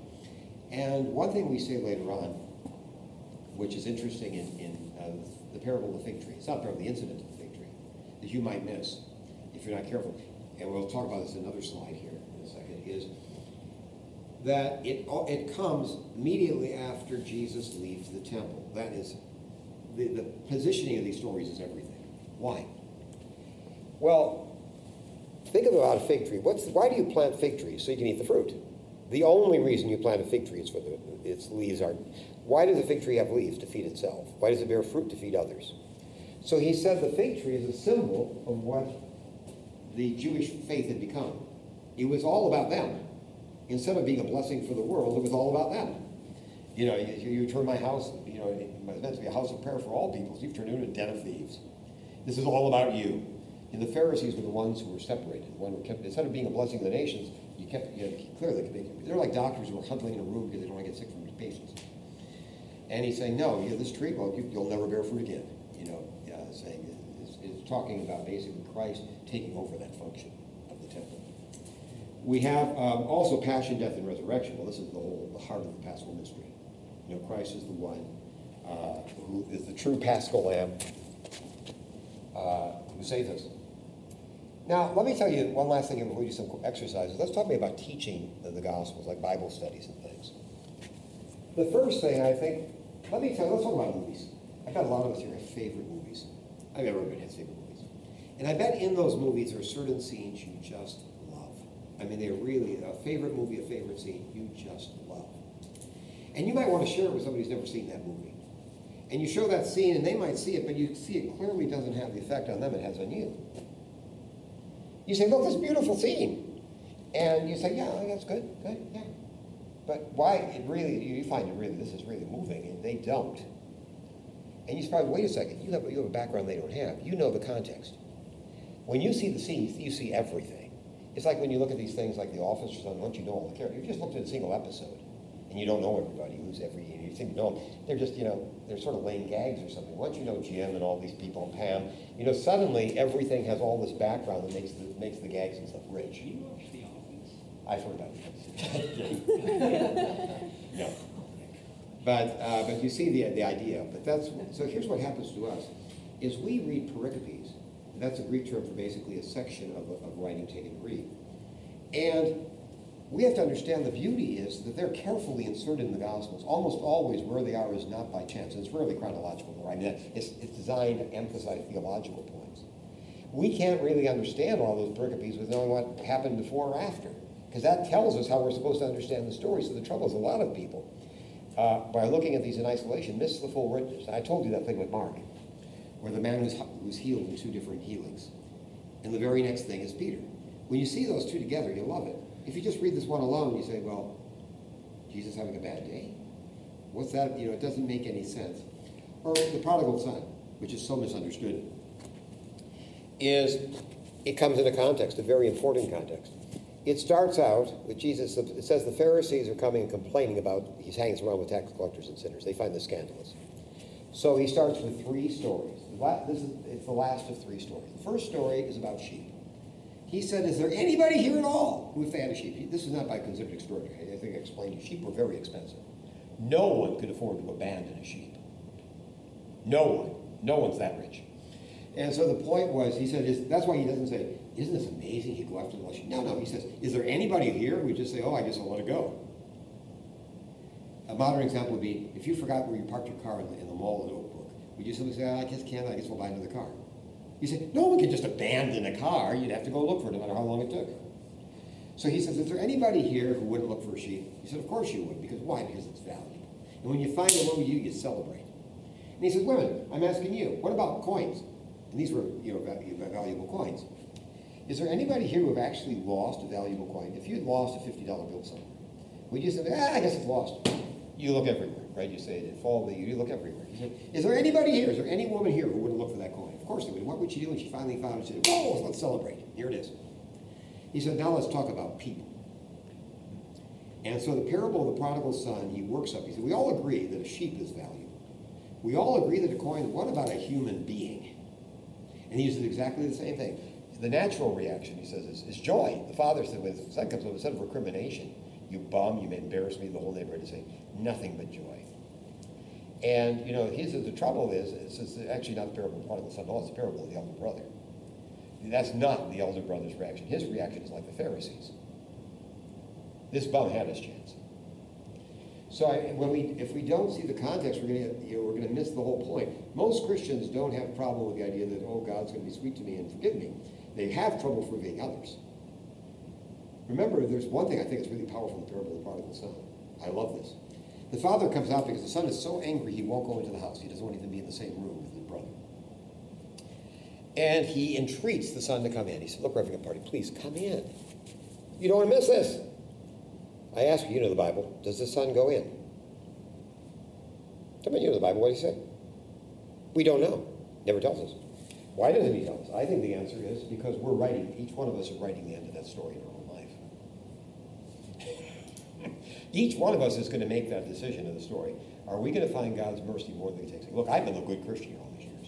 I really played. I played by the rules you know, all that kind of stuff. My friends had, they had this great life. They did all those things. They slept with their girlfriends and they did all this and they did all that. You know, they drank, they got themselves drunk, they had great times. I was the one going to Bible studies and stuff. And now this guy, after he's too old to have sin, he's come back and you're telling me people really get, you know, really up about this. It's so unfair. And so we should have to say, no, what do you do? He said, I love, he said, this son of yours, what does the father say? This brother of yours. So that, but the point was, we have to look at those contexts are really important. Another thing that can really, uh, the, uh, uh, let's go to the healing and reaction shots. Understand in ancient literature, people like this, largely oral, people don't have casual facts thrown in. This is not Dickens. People don't say what color were the robes they were wearing. You know, we never have a description of what Jesus looked like. Not an accident. Unless it means something, why would you waste your time?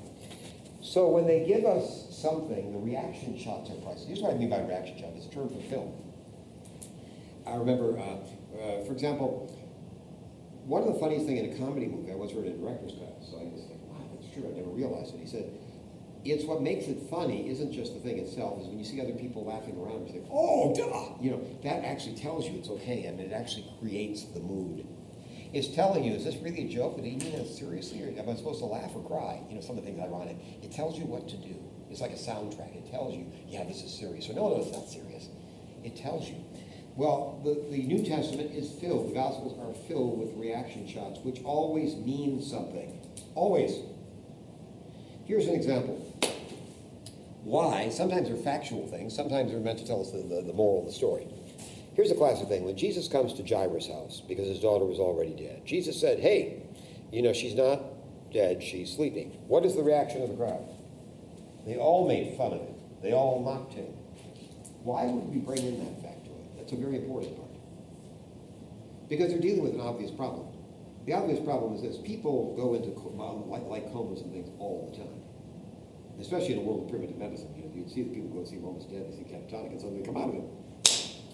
So the point was, how do we know she's really dead? That's a reasonable thing. How do you know she's dead, or is this just one of those things she just came out of?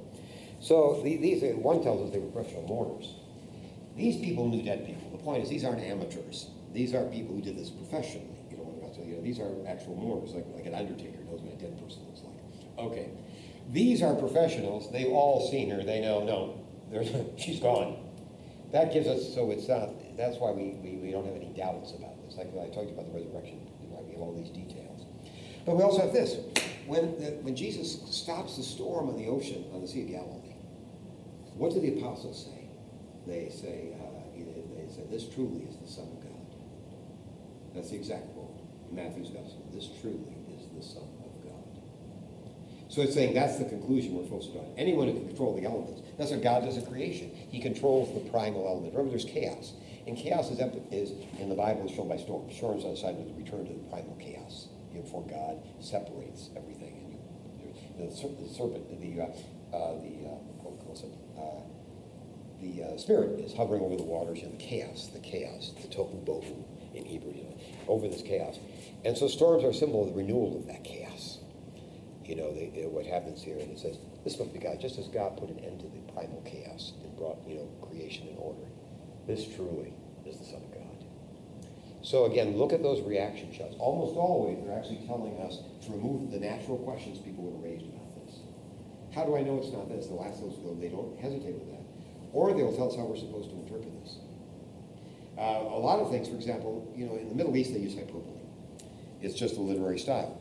So sometimes we have when we actually put in the text so we know this is not hyperbole. For example, when Jesus says, you know, um, you know, I tell you, if a man divorces and marries again, he commits adultery. And the apostle said, if this is true, a man would never get married. Why do they have that? And to say, no, this isn't. Jesus said, oh no, die, dudes. I'm just this is not no, he doesn't he doesn't correct them, does he? So it's meant to say this is not hyperbole.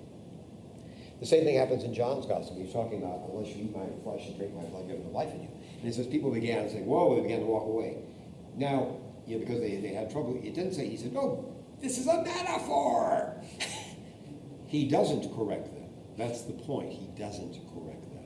So again, always remember a reaction shot tells you something, either about people themselves verifying this is really a miracle, like something they say is proving that we, they're, they're looking at the same problem you would have with this. How do I know this wasn't the obvious thing? And the other thing would be, no, here's the theological explanation. This truly is the Son of God. Okay. Now, uh, one thing, when you teach other people how to do Bible studies as mission leaders and things, let me tell you something here. The first rule in, in teaching a Bible study is read the book first. Now, even though you read the gospel before, you need to, every, half of really teaching a good Bible study is knowing the special themes and the structure of each book. They all have their own structures. And you'll get so much more. They will if, they're, if they learn to read the structures. They can hear the little, they've heard all their life, they've heard snippets to actually see the whole movie together, using our example before, changes everything. So you need to tell people, you can't just say, I'll just do a chapter the night before, a few commentaries. No, you've got to really know the gospel, know where this is going. It's like when you really know something, then you can appreciate it. You see a movie again and again. Look at how they built that up. This is beautiful. This is what leads to the other thing. Duh! I never saw that the first three times I saw it. Now I see it. That can help you go through. Well, let's quickly do some of our questions here. Broadly speaking, which came first, the epistles or the gospels? Gospels. Epistles. Oh. Chronologically, you know, uh, you know, it's, it's the, yeah, we had epistles long before, and that's again important because so many people get this wrong. They think that they try to argue that Paul and Peter they're making up this stuff later on. You know, you know, the real Jesus was this wonderful thing. They have it exactly backwards. The Gospels are written after the epistles. The original gospel was about this incredible man who rose from the dead, died for us, and gives us and gives us the possibility of new life. That's the good news. And th- those are important, but we have it backwards that he's just a good teacher. That's all just that's Christians just putting extra frosting on the cake. No, that is the cake. The cake is what Jesus did for us, who he is and what he did. Okay. Next, uh, question two. What is the traditional symbol of the Gospel of John? That should be easy. Eagle. He flies out over the whole thing. We get the broad perspective. What does it all mean? Okay, question three. It doesn't want to set up a pop machine. Okay. Okay. Uh, what does the word synoptic mean? Same perspective, optic. We're looking at it from the same seats in the stadium. You know, we're sitting next to each other as opposed to the other side of the stadium. Okay. Okay, what do we mean? Peter traditionally is associated with which of the four Gospels? Which is the Gospel of Peter? Mark. Mark is, Mark is Peter's secretary. Okay. Paul is most closely associated with which of the four Gospels? Luke. Luke is this. And it has such a Pauline ring to it. It's no accident that the theology of Luke so clearly ties to the epistles and things. I mean, you read those together, they're amazing. Which gospel is identified with the messianic secret? Forgot to mention we were talking through. Mark. He's the one who's forever saying, every time Jesus in that gospel is coming into a new town, devils start saying, it's, demons start saying, that's the Son of God. He said, be quiet. You keep saying, don't say anything. And did I explain the messianic secret to you? Oh, that's really important for you to know what it's about. The trouble is, people often have perceptions. The minute you say a certain word, they can't hear anything else. For example, I'm, I'm an accountant. You go to a party and tell somebody, someone's an accountant, they immediately think, this guy's gonna be boring unless I need some tax questions answered for free. Uh, you know, so you say you hate to have that even come out because saying, uh, they immediately put you in a plug when they go with it, you do for, they, they immediately put you in a thing and there's no breaking out of that. So, the idea with the Jews had this expectation the Messiah had to be a certain way. He was going to be a victorious king. You know, he's going to be a big king. He's going to conquer things. Jesus doesn't. That's not what Jesus is here to do. The minute they say Messiah, everybody immediately plugs into, oh, now I have everything. Okay, let's get the army together. They try to, in John's gospel, they try to capture him to make him king by force. So he's saying the trouble is that now is not the time because you because you misunderstand what the Messiah is. The minute I say the word, you can't hear anything anymore you immediately go into, I know everything. There's nothing you can tell me. I know the whole story. So that's why Mark keeps emphasizing. He's not denying being the Messiah. He's just saying later on, he's going to say, that's why Jesus at one point said, When I now tell you to keep hidden, we'll shout it from the housetops. The time will come when this will be appropriate. He said, Yeah. But it has to be after he's done what the Messiah does. Then we can understand this was the real mission of the Messiah, not to be a, a Jewish Julius Caesar. Okay. Which gospel especially focuses on the marginalized? Luke. Which gospel is most unlike the others? John, yeah. Uh, when people really knew the gospels, they figure it's hard to believe they're talking about the same guy. You know, it just seems so different. Okay, and question 10 Which of the following can be found in all four gospels? The transfiguration, the baptism, genealogy, or the raising of Lazarus? The baptism. Only the baptism, yeah. Uh, transfiguration is the three synoptics. Uh, genealogy of Jesus is in Matthew and Luke, and the raising of Lazarus is only in John. Yes? Um, it seems kind of strange to me with the theological nature of John that the transfiguration wouldn't have been included in something like that. Um, is, there any speculation or wondering why transfiguration is brought up in synoptics and never really mentioned in John? Uh, I'm, I'm, trying to recall now why he wouldn't have the. Um, it probably has something to do with the um, with the timing uh, of when this comes up, because the transfiguration also is connected with the fact that Jesus. One of the most difficult sayings of Jesus is the two most difficult are one on divorce. I think I told you that people who don't believe, we talk about the historical Jesus as opposed to the Jesus of the gospel. What did the real Jesus of Nazareth say? They say, I call them unbelievers. But they can. But like Jesus said there, they all everyone agrees there are two things Jesus of Nazareth said, even the most unbelieving person. One of them is divorce. The other one is that saying, There's some standing here present now who will not see death until they see the man, Son of Man in glory. Uh, and so since Christ hasn't returned, they try to argue, well, that's an embarrassing thing that Christ was promising to return, you know, in a lifetime. But that's why all three of those gospels have the transfiguration immediately comes after that, saying that this is, and I'm going to actually uh, have a sermon on that a week from this week here at Resurrection. Uh, you're talking about that's a vitally important uh, theme of transfiguration. Uh, but it comes in that context. But that's a really good question. I can look at why does John not do that? It's it's hard to. to um, I think it's probably this. Here's my hunch, personally. Yeah. Is for John the biggest thing is the moment of Christ's glory is his cross. Now is the time for the Son of Man to be glorified.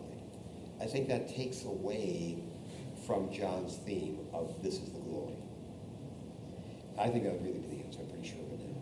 The other thing would be that's why, for example, John is the only one who doesn't have a Eucharistic narrative. We don't have an institution narrative. Why? Because for John, he wanted to deliberately fudge the time a. Fudge, I mean, he's, he's truthfully very careful of letting us jump to conclusions.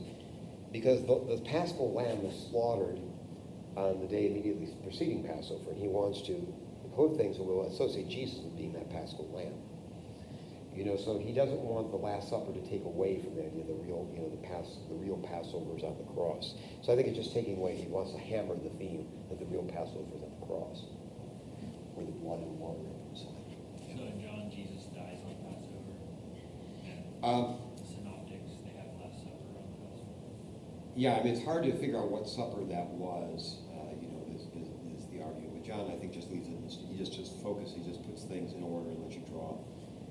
He's trying to emphasize Christ is the true Passover lamb. That's clearly the thing. He's the true Passover lamb. This is the real Passover.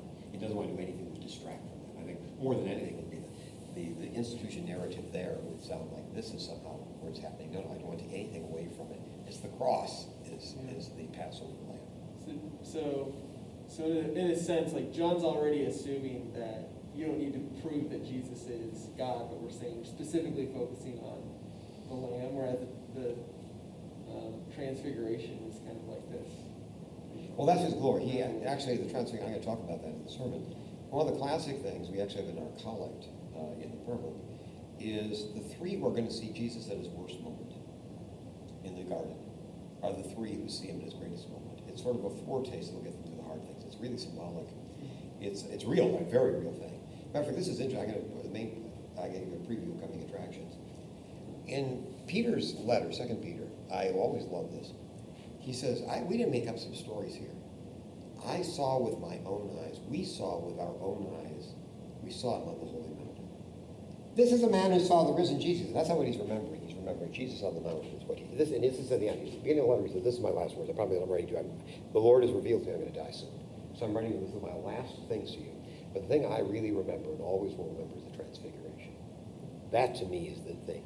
And that's where he actually saw the fullness of. You see, the res- resurrected Christ is very real, very living, but he's very human. He, people don't see this glowing figure coming down the street. People don't recognize who he is. The disciples in Emmaus are just walking next to him, etc. So he's very, very real, but the emphasis is still on the humanity element. The emphasis on the divinity element of seeing that revealed, you know, in its fullness is what takes place, but is revealed to them. And that helps them understand the context of what happens. Some people put the transfiguration versus the defiguration. I've, it's like when you look at a movie and they start the movie like Schindler's List or something, is we know the guy makes it through because he's telling us the story. That's why we start out with it. Otherwise, they're going to try to think maybe he's not going to make it. And so he's saying, look, you know who I am now. You've seen this. So no matter what else you do, never get you out of your head. I know this guy is not, this is not a regular guy guy on the cross. I've seen him. I've seen him in his divinity. I've seen what Moses didn't see. We're going to find something there too, is, uh, is the idea that, you know, well, Moses and Elijah, if you ever think about it in the Old Testament, had something else in common. Uh, what they had beside law and the prophets. They both had unique visions of God. And both of them were partial visions. Remember Moses, his hand, he's hidden by the hand. Elijah's in a cave, and he comes out afterwards. And he comes to the, the, the cave. So they, they experience God, but they don't see him. God says, you can't see me face to face. Here, those two have the completion of their vision in Jesus. They actually look face to face at what Moses they could not see in their lifetimes. It's fulfilled. But yeah, I'm sure that's the answer to John's gospel. That I think about would be that John emphasizes the glory of the cross, and having another moment of glory would take away. He's really write it up. I don't want anything that's going to take away from. This is the highlight. Is what happens on the cross. He says, "Now is the time for the Son of Man to be glorified." Speaking, being lifted up, to be glorified on the cross. So we don't want that to get in the way. Um, and that theme of glory is not the key theme. Of the cross being glory is not the key theme of the first three Gospels. You know, probably the victory of the cross with, with Mark and with the idea this is the, the glory element of it. This is, you know, it's not, is sort of very special to, uh, to John. Now notice John is sort of having institution narrative. He focuses. Also, something about John that's interesting. Historically now, people used to say that John seemed to be the, the least historical because he used to be good.